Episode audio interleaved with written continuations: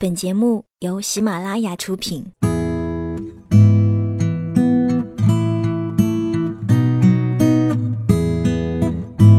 嘿，你好吗？我是 Sandy 双双，我只想用我的声音温暖你的耳朵。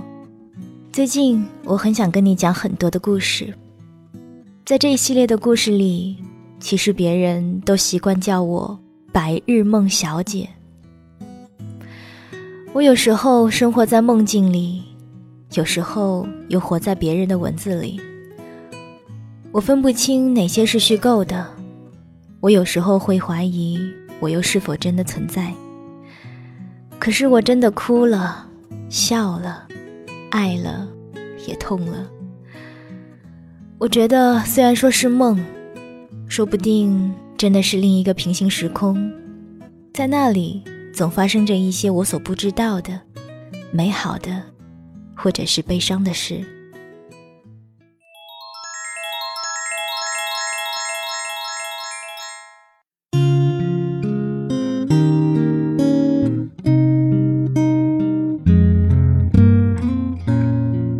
我有时候会突然羡慕长在路边的野花，因为每次经过，总能看见它在美丽。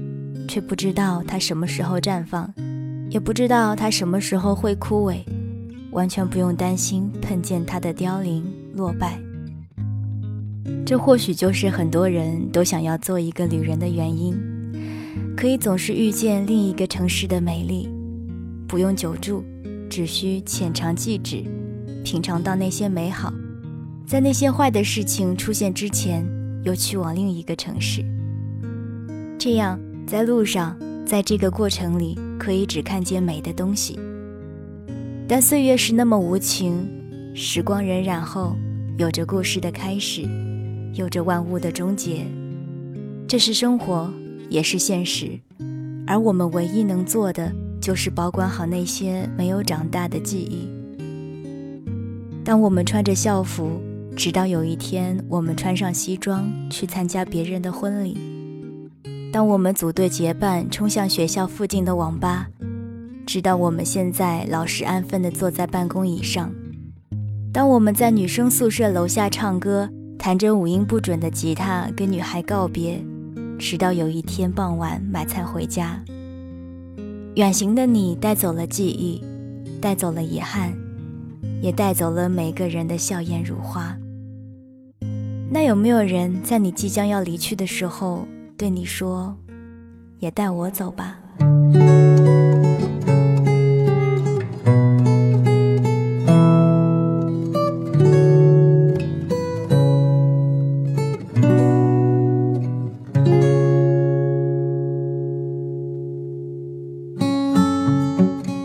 在大学读书期间，学校旅游系有个叫周大福的同学，一辈子的梦想就是周游世界。怀着这个伟大烧钱的爱好，开学的第一天，他就走遍了学校的所有角落。他得意地和我们说：“以后你们有女朋友，不知道去哪里，就告诉我，我绝对能告知你这个学校哪里环境最隐蔽。”对此，我们亲切地喊着周大福的外号“勘察队长”。沿着小路穿过林子，在学校的后山上有一座白色的水塔。周大福最喜欢的就是在天气凉爽的时候站在那里俯瞰整个学校。所以周大福的女朋友李唐冠总是跟他抱怨说：“自从跟了你后，满校园的溜达，可累死我了。还好我也瘦了好几圈，不用去减肥了。”李唐冠是周大福的女朋友，她的爱好就比较简单，就是有钱以后吃遍世界各地。这是一个吃货最真挚的梦想，所以李唐冠也经常跟周大福说，旅游的时候一定要把我带上，我一定会先将那地方的特色小吃全部找出来列一个清单，这样我们就可以一样一样的去吃了。满头黑线的周大福，每当遇见这个棘手的状况，都会带李唐冠去宿舍楼下的超市。那里一大堆的零食，可以暂时控制住李唐冠蠢蠢欲动的胃。所以每回李唐冠心满意足的回宿舍的时候，怀里都会抱着一大堆零食。有一回，李唐冠来宿舍看周大福，见他开着电脑放那种小时候才放过的动画片，李唐冠没好气地说：“你呀，都二十岁了，还看那么幼稚的动画片。”周大福挠头，不好意思地回答他：“小时候家里不让看电视，错过了好多，所以现在要把那些没看完的动画片都温习一遍。”李唐冠说。你这一点我超级喜欢，对什么都乐观，心态那么好，以后啊肯定会一直年轻。周大福说：“那是当然，像我这样的，就算到了五十岁，也会是一个坚持看动画片不饿人的好大爷。”温习完老动画，关了电脑，周大福跟李唐冠说：“我有一个计划，就是每个暑假、寒假都可以出去旅游。”然后在学校的课余时间可以攒活动经费，你要不要和我一起去？李唐冠说：“那怎么够？那点钱还不够吃。”周大福说：“可以到了那里后找一份兼职啊，这样玩下来绰绰有余。”李唐冠还是有些担心，要是没有找到兼职呢？女孩子在这方面有些不勇敢，如果条件没有满足的妥妥当当。心里就会有很多的担忧。周大福这个时候就会用恨铁不成钢的语气说：“你都那么大了，怎么这么不勇敢呢？”李唐官委屈的嘟囔：“我几乎没有出过远门，去过最远的地方都还是在这个城市。”听了这话，周大福只好叹气作罢。后来在学校这期间，由于各种原因。周大福的旅游计划泡汤，有时候是时间够了，卡里存的钱不够；有时候是存的钱够了，反而没有那个时间了。这段时间正是大二学生们最忙碌的时候，大家都在忙着考各种证，忙着参加各种考试，所以周大福本该计划在路上的时间，都花在了准备考试上。有一回，我看到周大福盯着某家旅行社的优惠价良久，发出一声长叹：“愿上天再给我五百年。”李唐冠这时候推门进来，接着他的话说道：“感情你是猴子变的，还想要压在五行山下吗？”周大福双手合十对他说：“菩萨，你是来救我的吗？”李唐冠呵呵一笑：“傻瓜。”我是来给你送吃的，我刚在宿舍熬了汤，味道很不错哦。周大福接过保温瓶，你也不怕被学校发现没收了你的作案设备？李唐冠不满地说道：“作为一个吃货，怎么会保管不好自己的工具呢？”不知道其他吃货是什么属性，不过作为吃货的李唐冠厨艺真的是超级好，所以经常自己做一些小吃食。完了，还给周大福送一份。别看周大福与李唐冠这生活过得有滋有味，但他们是地下情，属于不被家里看好的恋情。因此，周大福从不给在家里的李唐冠打电话，生怕被他家里人发现。李唐冠对于这件事情也是很纠结，但没办法，因为家里比较传统，对于不被看好的恋爱都会扼杀在摇篮里。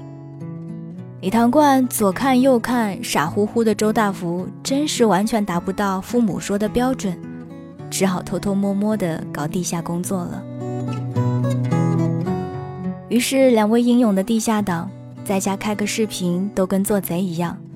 李唐冠开玩笑说：“我发现我练成了顺风耳，每当楼道里有脚步声，我就能够听出是我娘还是我爹。”所以他俩商量出去旅游的时候，又得多考虑一条隐蔽性，不能让李唐冠家里发现是和一个男人同去。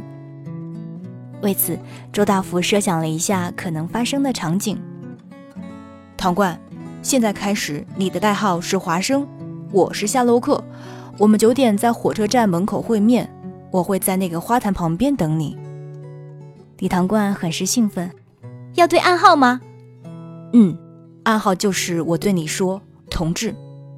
那我呢？我呢？我对什么呀？你就附到我的耳边说：“怎么，你想要革命吗？”面对如此不接地气的暗号，李唐冠想都没想就同意了。于是，两位勇敢的地下党员就这么在脑海中完成了假想的伟大会晤。时光匆匆，每个设想的可能总是很难发生。周大福一直到大三都没有完成自己的计划。有一天，李唐冠又鼓起腮帮子叹气：“我那惦记的吃的呀！”周大福习惯性的牵着李唐冠的手就去超市。但这回没有拖动，李唐冠说：“我们都快毕业了，你的梦想啥时候能完成啊？我都没看你怎么努力过，我很没有安全感。你以后要是养不起我怎么办？”这一天头一回，周大福落寞的回到宿舍，李唐冠也空手而归。后来，周大福为了一份稳定的好工作拼命努力，在快毕业的时候。找到了一份不是所学旅游专业的工作，而是一家小公司的文员。而李唐冠在家里的介绍下去了一家国企，工作轻松。这时候，两位伟大的地下党终于被李唐冠的父母发现了。毕业的那一天，李唐冠父母打电话约周大福出来见面，地点是在学校后街的饭馆，时间定在傍晚五点。有点紧张的周大福穿得很正式，在门口的时候，心里没来由一阵忐忑。见周大福就位，李唐冠父母上来直奔主题：“有工作吗？工资多少？是不是独生子女？”周大福一一回答，但看李唐冠父母越来越皱的眉头，显然不是怎么满意。最后，李唐冠的父母说。我仔细考虑了你的条件，觉得你们俩在一起不行。周大福将眼睛转向一边的李唐冠，李唐冠却咬着嘴唇没有说话，这让周大福有一些失望。不管怎样，他都希望他能够站在自己这一边，在丈母娘这个大 boss 面前，就算不加血条，好歹也能加一点防御啊。李唐冠还是一言不发。周大福也沉默了。这一餐饭，周大福没有心情吃下去。后来，李唐官父母带着李唐官走的时候，周大福看着他们离去的背影发愣。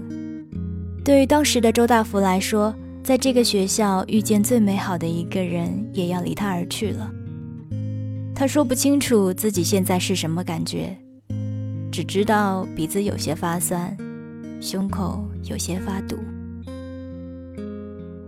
这个地方离七路车站还有一段距离。周大福看了好几眼，终于决定跟了上去，却没有靠近。他看见李唐冠走在他父母的背后，低着头，像一个做错事情的小孩子。他看见李唐冠跟着父母上了车，低着头，没有看向有他的这边。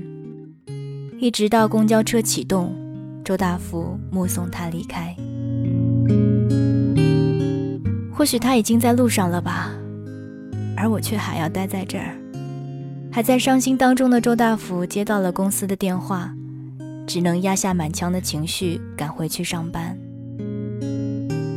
周大福像所有茫然的毕业生那样奋斗，在那家小公司兢兢业业地工作了一年，在这段时间里。他甚至没有去和李唐冠联系，也没有想要去问他为什么不帮他说话，因为他知道，现在的他还没有资本让一个没有安全感的女人站在自己这一边。他现在唯一能做的就是生存和生活。他那个设想了三年的旅游计划便一直被他搁置着。有的时候，他也会想。也许这世间的很多可能，真的就是很难发生。一年后，灰头土脸的周大福工作有了起色，后来他又跳槽到了一家大公司，不仅有了时间，也存够了钱。这时候，他有些想李唐冠了，想念那个想去吃遍世界各地的女孩，想念那个说自己看动画片幼稚的女孩，想念那个被他父母带走的女孩。周大福觉得，他也许就跟在朋友圈里的大多数人一样，在父母的安排下找了一个好工作，然后又在父母的安排下找了一个好对象，门当户对。免不了对此事的嘲讽，但周大福越想这样的事情，就越发的思念他，好像这一年用来逃避的时间，在这一瞬间变成了无法抑制的想念。但李唐官那么久都没有和他联系，很有可能是接受父母的安排，结婚生子去了。想到这一点，周大福觉得有一些难过。本来那个陪他过一辈子的应该是他呀。这天下午，周大福跟公司请了一个星期的假，他决定出一趟远门。他买了一张明天九点的火车票，拍照放上微博，开始一个人的旅途。于是第二天上午九点的时候，周大福拖着行李箱到了火车站。令他想不到的是，花坛旁边站着一个他很熟悉的人，是李唐冠，他身旁还放着行李。李唐冠看见周大福，哭红了双眼，说：“你这个王八蛋，怎么不和我联系？”周大福说：“我还以为你放弃我了。”李唐冠哭得更大声了：“你个王八蛋，我等你那么久，怎么还不来带我走？你怎么还不来带我走？”这一刻，周大福感觉那个属于他的吃货李唐冠又回来了。周大福试探着说：“同志。”李唐冠啜泣了两下，终于附到周大福耳边说：“怎么，你还想革命啊？”周大福露出了多久不见的笑容。唐冠，那我们去旅游，钱不够咋办？钱不够就找一份兼职，玩下来绰绰有余。那要是没有找到兼职呢？唐冠一本正经地说：“有我一口吃的，你饿不着也冻不着。天桥底下的耗子洞归你，兔子窝也可以，蜗牛房子也可以归你。”周大福喜欢这句话，于是他们互相看着对方，忍不住笑了起来。最后，他们就好像当初设想的一样，一起结伴上路了。人生就是这么有趣，很多可能都很难发生。只是因为你还没有等到它发生的时候。也许每个人总是在自己没有能力承诺的时候，身边却出现了最想为之承诺的那个人。你尽了最大的努力想对他说：“跟我走”，只是为了听他也对你说一句：“那就带我走吧。”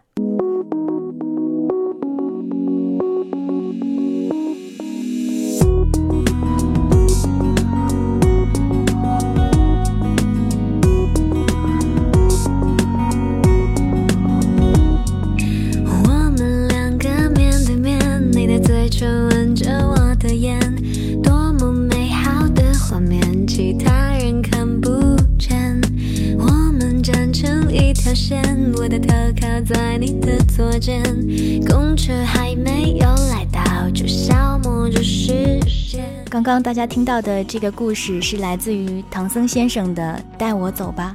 如果大家想要看到这个故事的原文，大家可以搜索我的公众微信 “Sandy 双双 ”，Sandy 是 S A N D Y。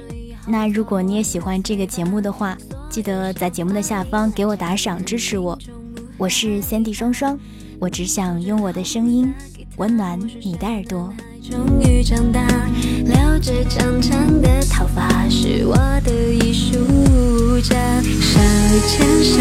你带我一直走，看远方说一定要厮守，狂风中我决定不回头，是你带我继续往前走。为什？